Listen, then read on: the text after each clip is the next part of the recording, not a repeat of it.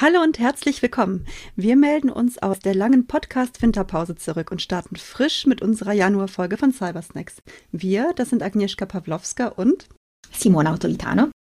In den vergangenen Folgen haben wir bereits mehrfach über den Fachkräftemangel und vor allem über die Bedeutung von Lehre und Forschung für die Entwicklung hin zu mehr Cybersicherheit gesprochen. Und es tut sich was auf diesem Gebiet. Im Wintersemester 2021-2022 hat das neue Institut für Cybersecurity und Privacy oder And Privacy der Hochschule Bonn-Rhein-Sieg seine Arbeit aufgenommen, das ICSP. In der Pressemitteilung zum Start des neuen Studiengangs wurde das ambitionierte Programm formuliert, nicht weniger als die nationale und internationale Forschung für IT-Sicherheit und digitale Privatheit nachhaltig mitzugestalten, sowie Bachelor- und Masterstudierenden eine herausragende fachspezifische Ausbildung zuteil werden zu lassen. Und wir wollen uns diesen neuen Studiengang genauer ansehen und sprechen heute mit dem Institutsleiter Professor Luigi Loiacono. Herzlich willkommen. Danke, dass ich da sein darf.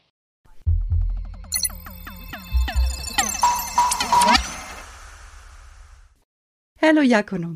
In Corona-Zeiten einen neuen Studiengang zu beginnen, das ist ein Unternehmen, das durchaus auch mit gewissen Wagnissen verbunden ist, weil jetzt gerade das Remote-Lernen auch bestimmt neue Herausforderungen mit sich birgt. Und dieser Studiengang, den Sie da ins Leben gerufen haben, hat ja unglaublich eingeschlagen. Mit 181 Studierenden. Das ist ein unglaublicher Erfolg. Was ist das Besondere an diesem Studiengang?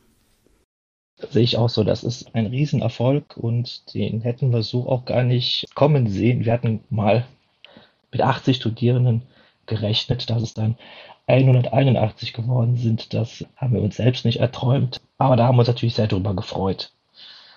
Insbesondere auch, weil es ja so ein sehr, sehr spezialisierter Studiengang ist. Da war man nicht ganz sicher, wie attraktiv der auch tatsächlich ist. Insbesondere auch jetzt bei der jüngeren Generation, wieder die Themen Cybersicherheit und auch digitale Privatheit, wie die dort ankommen. Und wir müssen feststellen, es ist ein relevantes Thema für viele junge Leute. Die interessiert das, die wollen genauer verstehen und wissen, ja, wie digitale Systeme funktionieren, wie man die für unsere digitale Gesellschaft auch sicher ausgestalten kann, sodass wir dort auch noch die Privatheit erleben und genießen können, wie wir sie aus unserer bisherigen Welt eigentlich auch kennen. Daher freuen wir uns, dass das so gut geklappt hat. Besonders macht unseren Studiengang, dass wir hier beide Themen anvisieren, die für uns stark zusammenhängen. Also Datenschutz oder Privatheit geht nicht ohne entsprechende Cybersicherheit. Und in vielen cybersicherheitsbasierenden Systemen muss man dann aber auch den Schutz personenbezogener Daten heute mitdenken. Das heißt, das ist eng verzahnt, das gehört Hand in Hand und das wollten wir in diesem neuen Studiengang auch entsprechend so leben und haben es so konzipiert und so dann auch akkreditiert und an den Start gebracht. Genau, besonders macht, glaube ich, unseren Studiengang aber nicht nur sozusagen die thematische Schwerpunktsetzung, die wir gewählt haben, sondern insgesamt auch die Region, in der wir uns befinden.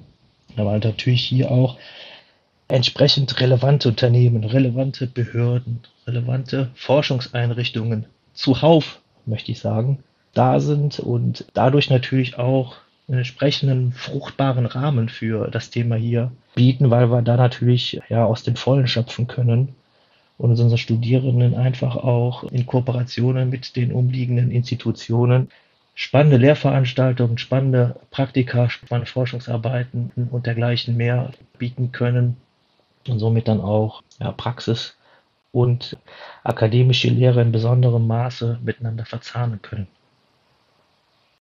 Sie haben es gerade eben auch erwähnt, diese Kooperation gerade hier in der Region mit namhaften Institutionen wie dem DLR, dem FKE und auch dem BSI.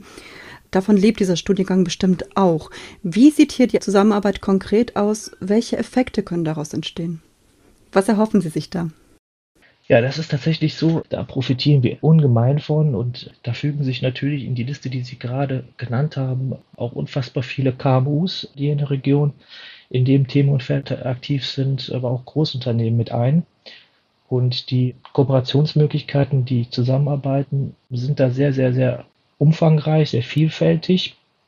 Das reicht von sehr leichtgewichtigen Angeboten, die diese Institutionen dann auch im Rahmen zum Beispiel von Gastvorträgen in Lehrveranstaltungen machen, um diese Lehrveranstaltung da auch nochmal so impulsmäßig entsprechend mit praxisrelevanten Inhalten auch nochmal anzureichern.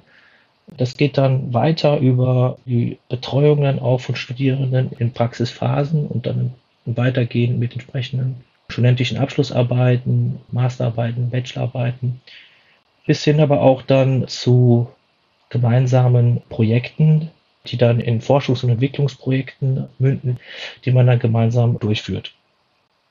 Also der Studiengang Cybersecurity and Privacy ist genau zur richtigen Zeit am richtigen Ort entstanden, wenn ich das richtig verstehe. Was braucht man, um so einen Studiengang in die Welt zu bringen? Oh ja, das ist eine gute Frage. Ich denke, wie das immer so ist, beginnen natürlich ganz, ganz weit oben in einer Führungsebene einer Hochschule, die so ein Thema für die eigene Institution als strategisch wichtig einstuft und das entsprechend dann auch unterstützt, dass sich sowas an einer Hochschule entsprechend dann auch entwickeln kann. Ich denke, das ist dann auch insbesondere durch den Präsidenten der Hochschule Bonn-Rhein-Sieg, Hartmut Ine, so geschehen. Er hat es einfach auf die Tagesordnung immer wieder gebracht und das Thema so aus dieser Ebene heraus dann getrieben. Dann braucht es natürlich aber auch Kollegen und Kolleginnen, die das Thema fachlich natürlich ja, beherrschen und im Rahmen dann von einschlägigen Lehrveranstaltungen auch in einer ausreichenden Breite abdecken können. Das war im Grunde genommen auch schon im Vorfeld gegeben. Der Bachelor Informatik hatte eigentlich von jeher einen Schwerpunkt, und zwar den Schwerpunkt der Informationssicherheit. Den gibt es schon aus guter Tradition jahrelang und den hat auch insbesondere die Kollegin Frau Lemke-Rust entsprechend mit Kollegen des BSI und anderen Kollegen ja dann auch ausgestaltet. Und das war so der Rahmen, der gesät worden ist. Und da braucht es natürlich noch entsprechende Ressourcen, um das Ganze groß werden zu lassen.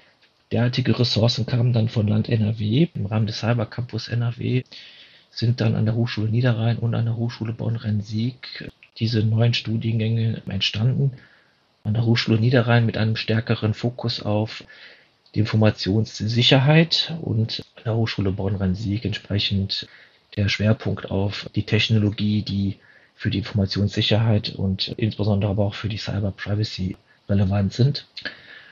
Und auf dieser Grundlage konnten wir jetzt dann auch diesen neuen Studienbank entsprechend ausarbeiten und akkreditieren und starten. Und jetzt haben wir die Möglichkeit auch über diesen Rahmen, den das Land NRW geschaffen hat, neue professorale Kollegen zu berufen und darüber das Angebot, äh, das wir heute schon haben, noch, noch entsprechend zu steigern und dann auch diesen Pfad weitergehen und schauen, wie sich dann das mal gesäte Pflänzchen weiterentwickelt. Jetzt ist der Fachkräftemangel in einer sich immer weiter digitalisierenden Welt nicht nur, sagen wir mal, ein regionales Problem, sondern ein internationales Problem. Wie ist denn da die akademische Landschaft in Deutschland und in Europa? Gibt es schon vergleichbare Studiengänge, die hier reagieren und solche Studiengänge aufbauen? Also Hochschulen, die da auch an diesem Thema arbeiten und so agieren können wie die Hochschule Bonn-Rhein-Sieg? Nach meiner Auffassung gibt es so einen Studiengang, wie wir ihn jetzt hier in der Hochschule Bonn-Rhein-Sieg im Wintersemester gestartet haben, in der Form an Hochschulen und Universitäten noch nicht. Was uns besonders macht, wir sozusagen denken hier die Cyber Security ganz, ganz stark verzahnt mit der Cyber Privacy und bieten hier aus meiner Sicht auch diese Themen mit einem technologischen Fokus in einer sehr außergewöhnlichen Breite und Tiefe an. Es gibt natürlich, klar, in Deutschland noch weitere Studienangebote. Da kann man zum Beispiel jetzt auf universitärer Ebene, da die Universität Saarbrücken, die Universität Bochum, Technische Universität in Darmstadt nennen die dort da auch klar Lernangebote machen. Die sind aber stärker tatsächlich ganz klassisch eigentlich auf die IT-Sicherheit ausgelegt und dort fokussiert, weniger so wie wir es machen, halt auch stärker verzahnt mit der Privatheit. Auf Hochschulebene gibt es natürlich auch dort Angebote, da ist insbesondere Gelsenkirchen ein bekannter Standort, der da schon länger auch Angebote macht.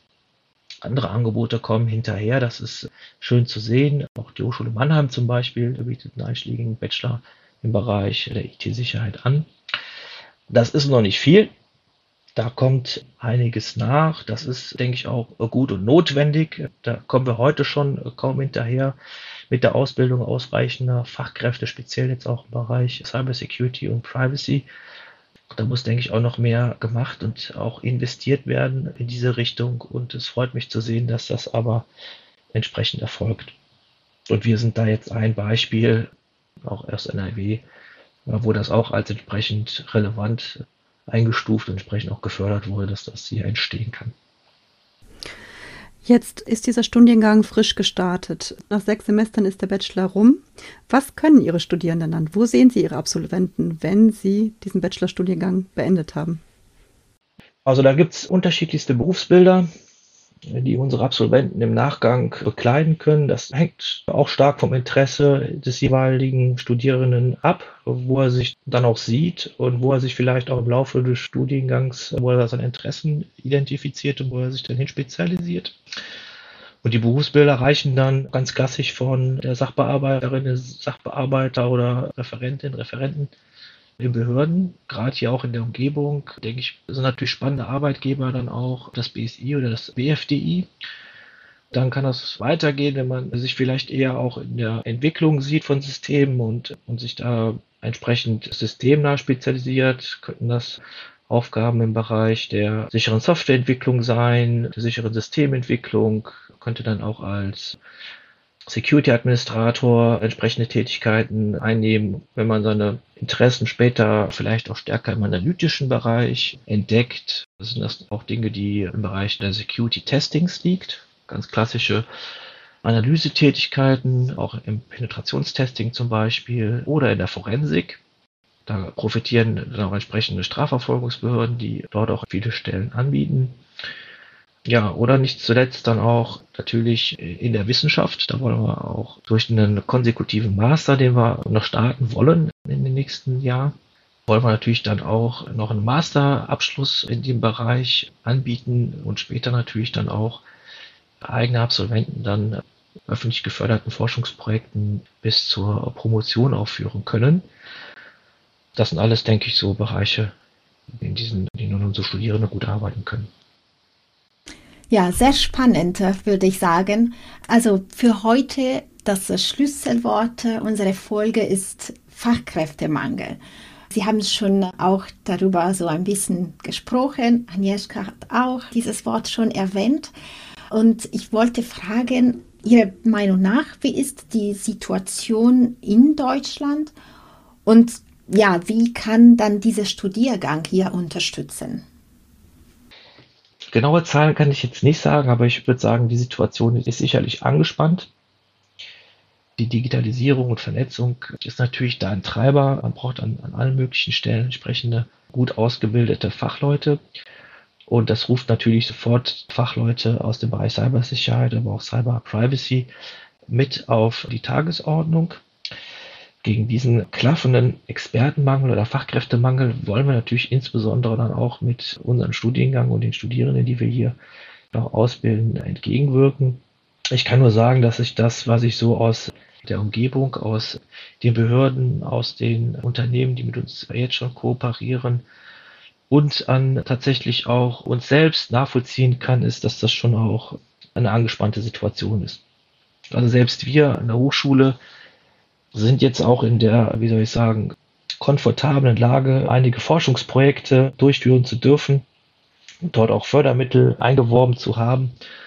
Und auch uns fällt es aktuell sehr, sehr schwer, diese Stellen jetzt auch mit eher adäquaten äh, Nachwuchswissenschaftlern im Bereich Cybersicherheit, im Bereich Cyber-Privatheit mehr besetzen zu können. Da sind bei uns auch Stellen offen, auf die sich aktuell niemand bewirbt, weil einfach der Markt da leergefegt ist. Und genauso bekomme ich es im Grunde genommen auch wieder gespiegelt aus der Industrie und auch den Behörden aus der Region, die im Grunde genommen jetzt auch immer früher anfangen müssen, also ich glaube ich auch potenziellen Absolventen früh zu präsentieren ne, als potenziellen Arbeitgeber. Das ist vielleicht auch etwas, was Absolventen sonst nicht auf dem Schirm haben, was es da für interessante Unternehmen, für interessante Institutionen gibt, die dort auch spannende Arbeitsstellen anbieten können. Und das wird auch rege wahrgenommen. Ne? Entweder auf unserem Unternehmenstag oder halt auch im Rahmen von den bereits genannten Gastvorträgen, wo das entsprechend gekoppelt wird. Und da werden auch schon ganz früh Angebote gemacht an die Studierenden, um die einfach auch schon relativ früh vielleicht auch in eine Institution reinschnuppern zu lassen, um sich da einfach dann vorzustellen und da unter Umständen auch schon Wege zu ebnen. Also ich denke, das ist schon eine sehr angespannte Situation bereits heute. Und auf absehbare Zeit wird es vermutlich auch so bleiben. Insofern sind da die Tendenzen richtig, solche Schwerpunkte in Form auch von spezialisierten Studiengängen weiter zu schaffen, um dementsprechend entgegenzuwirken. Ja, genau deswegen solche Studiengänge sind echt attraktiver vielleicht dann für Studenten. Genau weil die können sich vorbereiten für künftige Arbeitsmöglichkeiten. Wir haben schon ein bisschen über die Region gesprochen. Der Köln-Bonner Raum hat einen starken Cybersicherheitsbezug. Wir haben zum Beispiel den Cyber Security Cluster Bonn, dem Kompetenzzentrum Digital Sicher NRW. Wie war hier die Resonanz aus der Community und auch von Unternehmen aus der Region? Wie haben die diesen Studiengang dann begrüßt? Durchweg positiv, kann ich ja nur sagen. Wir haben auch relativ früh schon begonnen, die Informationen quasi auch mit den genannten Gremien auszutauschen, haben uns da auch schon in der Planungsphase des Bachelorstudiengangs im Grunde genommen auch Feedback geholt, genau aus diesen Communities, aus den Unternehmen, um einfach zu sehen, sind wir mit der Struktur, sind wir mit den Lehrinhalten tatsächlich nah genug an der Praxis. Also haben die im Grunde genommen auch schon sehr, sehr früh in der Konzeptionierungsphase mit eingewoben. Ja, das soll jetzt auch so bleiben. Begleitend zum Bachelorstudiengang haben wir ja dann auch das Institut für Cybersecurity and Privacy gegründet. Das hatten Sie schon erwähnt. Das begleitet natürlich das Ganze so ein Stück weit und ist eigentlich auch der zentrale Ansprechpartner, insbesondere für alle internen und externen Partner, die mit dem Institut zu diesem Thema kooperieren wollen. Und darüber wollen wir dann jetzt auch einen Beirat etablieren. Der ist noch in der Gründung. Und ja, wenn wir den dann etabliert und besetzt haben, da wollen wir natürlich auch insbesondere Vertreter hier aus der Region, aber auch aus ganz Deutschland berufen, wenn ich das so sagen darf, um da auch über regelmäßige Schleifen immer wieder auch im Gespräch mit den Experten aus der Praxis da Rückkopplungen zu bekommen, Feedback zu bekommen um da einfach auch in der Lage zu sein, den Studiengang also auch kontinuierlich in der Spur zu halten. Sehr spannend. Und mit Blick auf Unternehmen und Unternehmen so Herausforderungen von heutzutage in Bezug auf Cybersicherheit, welche Schwerpunkte des Studiengangs sind für die Unternehmen besonders relevant? Wo müssen sich aktuelle Unternehmen aufschlauen? und auf welche Bedrohungen müssen sie sich einstellen? Ja, dazu zählen, glaube ich, die größeren Bereiche der Netzsicherheit. Ja, weil dann auch immer sozusagen neue Umgebungen vernetzt werden und man natürlich dann auch schauen muss, wie man das dann auch entsprechend adäquat sicher dann für den jeweiligen Anwendungsbereich dann auch machen kann. Als ein Beispiel kann man da sicherlich Maschinenbauer nennen, die es auch viel in der Region gibt, die auch sozusagen mit den Maschinen, die sie bauen, weltweit spitze sind.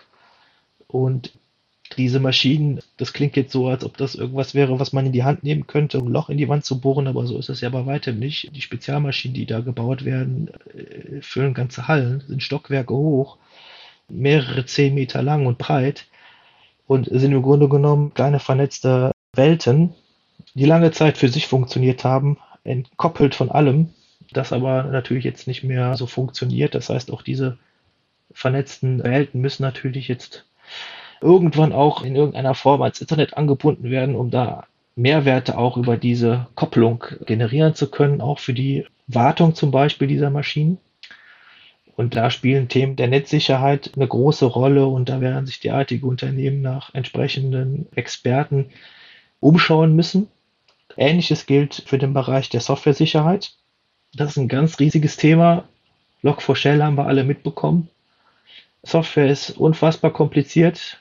Software bedarf einer sehr ausgeklügelten und immer wieder auch überprüften Umgebung, in der sie entwickelt wird.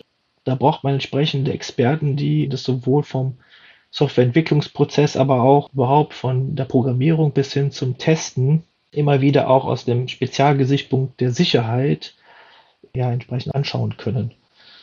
Um dann solche, wie man sie vielleicht heute nennen würde, DevSecOps Pipelines, also wirklich groß angelegte Prozesslandschaften, die für ja, den Softwareentwicklungsprozess dann verantwortlich sind, dass das natürlich dann auch von Experten mit IT-Sicherheits-Background so begleitet und aufgebaut werden kann, dass man natürlich an diesen Stellen entweder schon sozusagen im Vorfeld bemerkt, dass man vielleicht Komponenten verwendet, die löchrig sind, oder wenn es halt bekannt wird, dass eine Komponente, die man verwendet, eine Schwachstelle hat, dass man in der Lage ist, da auch zeitnah darauf zu reagieren. Das sind alles, denke ich, Herausforderungen in der Softwareentwicklung, die sich auch aus dieser Lieferkette heraus ergeben. Ne? Wer liefert mir überall Komponenten zu für meine Software am Ende des Tages?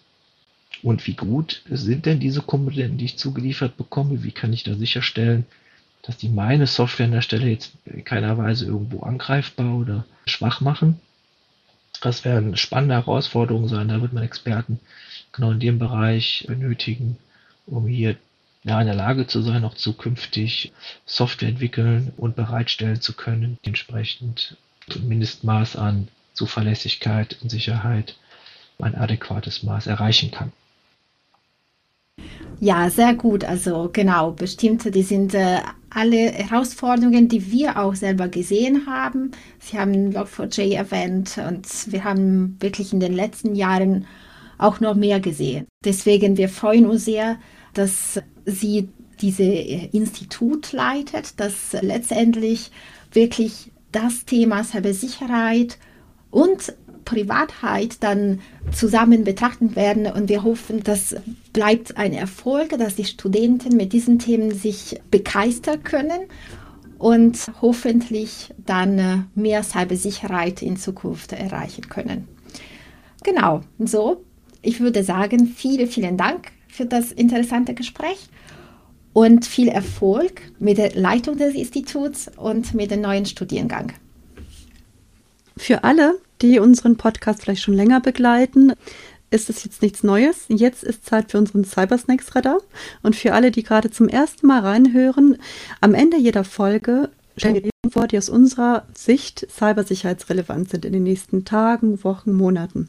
Und wie immer darf unser Gast anfangen. Hallo Jakono, haben Sie etwas auf dem Cybersnacks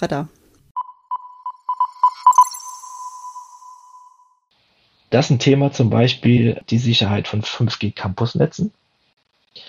Also der Betrieb und die Anwendung von 5G-Technologie in Form eines privaten Netzes innerhalb des eigenen Unternehmens, innerhalb der eigenen Produktionshalle, innerhalb der eigenen Behörde oder wie das bei uns stattfindet am Hochschulcampus. Und da passt dann auch der Name ganz gut des 5G-Campus-Netzes. Da spielen eine Menge interessanter Fragestellungen eine Rolle. Wir kümmern uns da insbesondere auch um Authentifikationsfragen, Authentifizierungsfragen, weil wenn man sowas in einem privaten Netz nutzt, zum Beispiel auch in einer Produktionsumgebung, wo man vielleicht viel mit autonomen Robotern zu tun hat oder überhaupt autonomen System, stellt sich die Frage, muss ich jedem Endgerät jetzt eine SIM-Karte reinstecken, damit es dann mit der Authentifizierung klappt? Oder kann man da auch alternative Verfahren entwickeln und vorschlagen. Das ist, ein spannendes Thema. Dann Sensibilisierung für Cyberbedrohungen, insbesondere in großen Organisationen und wie man das effektiv hinbekommt, dass es nachhaltig ist, dass es nachhaltig in den Köpfen bleibt, indem man möchte, dass es bleibt, halte ich für eine immens wichtige Frage. Nehmen Sie Kliniken als Beispiel, die gut um die 10.000 Mitarbeiter haben, wo sie sozusagen ja auch per Vorgabe, weil es sich dabei um kritisches Unternehmen handelt, sozusagen kritische Infrastrukturen, quasi per Rahmenbedingung dazu verpflichtet sind, alle Mitarbeiter alle zwei Jahre zu schulen im Bereich der Informationssicherheit. Und dann versteht man, glaube ich, sofort, dass das etwas ist, was eine Herausforderung ist aus mehrerer Hinsicht, das einigermaßen ökonomisch hinzubekommen, aber auch so, dass es nachhaltig bei den Mitarbeitern auch Wirkung zeigt. Und das ist vielleicht das Letzte, womit ich schließen will, weil das auch ein Thema ist, was mich auch persönlich sehr stark umtreibt, ist überhaupt der Faktor Mensch in der ganzen Cyber Security, aber auch Cyber Privacy Welt. wo man doch auch mit sehr, sehr verschiedenen Nutzergruppen zu tun hat, die natürlich all diese unter Umständen wirklich sehr technischen und sehr technisch komplexen Dinge, die man für die Security, für die Privatheit dann auch irgendwie bedienen muss oder im schlimmsten Fall sogar konfigurieren muss, dass man für diese unterschiedlichen Nutzergruppen, die man da haben kann, da möglichst adäquate Lösungen für entwickeln kann. Und das kann aus meiner Sicht halt auch entsprechend nur partizipativ erfolgen, also mit den jeweiligen Nutzergruppen zusammen, damit es am Ende auch Lösungen sind, die keine Hürde darstellen, sondern im Gegenteil von den jeweiligen Nutzern auch genutzt werden können, um die eigene Sicherheit und die eigene Privatheit auch angemessen durchsetzen zu können. Vielen Dank für den Ausblick auf diese unglaublich spannenden Forschungsfelder. Also alleine mit dem Thema Sicherheitsfaktor Mensch könnte man schon mindestens ein bis zwei Podcast-Folgen füllen. Simona, was hast du auf dem Radar? So, 2022, das ist äh, unser Jubiläumsjahr. Die ACS, also die Allianz für Cybersicherheit, wird dieses Jahr zehn Jahre alt. Daher auf unserer Webseite haben wir so ein paar Informationen für Sie zusammengestellt und vorbereitet. Informieren Sie sich über unsere Geschichte, über die wichtigsten Meilensteine, die wichtigsten Themen, über unsere Beiräte, weil die ACS hat auch einen Beirat. Dort finden Sie genau mehr Informationen über unsere Beiräte, unsere neuen Ziele und nächste Veranstaltungen und aktuelle Angebote. Also ja, zehn Jahre RCS und wir freuen uns sehr, dass wir zusammen das äh, Jubiläum feiern können. Und ich habe auf dem Radar etwas, was Sie schon angesprochen hatten, Herr Lojakono, Log4Shell. Vor sechs Wochen ungefähr hat die Cybersicherheitscommunity in Aufregung versetzt und das BSI hat ja die Alarmstufe Rot ausgerufen im Dezember. Die Alarmstufe ist jetzt mittlerweile zurückgenommen. Aber wie sieht es gerade eigentlich aktuell aus? Wie ist jetzt der Zwischenstand? Wie sieht es da aus? Und diesem Thema widmet sich unser Schwesterpodcast im Prinzip, wenn ich das so sagen kann, nämlich Update verfügbar, der Podcast des BSI, der ich glaube heute am 31. Januar rauskommt und den ich sehr gerne Ihnen allen empfehlen möchte. Alle Sachen, über die wir heute gesprochen haben, finden Sie natürlich in unseren Show Notes verlinkt und auch den Studiengang. Und wir freuen uns über Ihr Feedback unter info at cyber-allianz.de und auf Twitter unter at cyberallianz. Bis zum nächsten Mal und bleiben Sie cybersicher.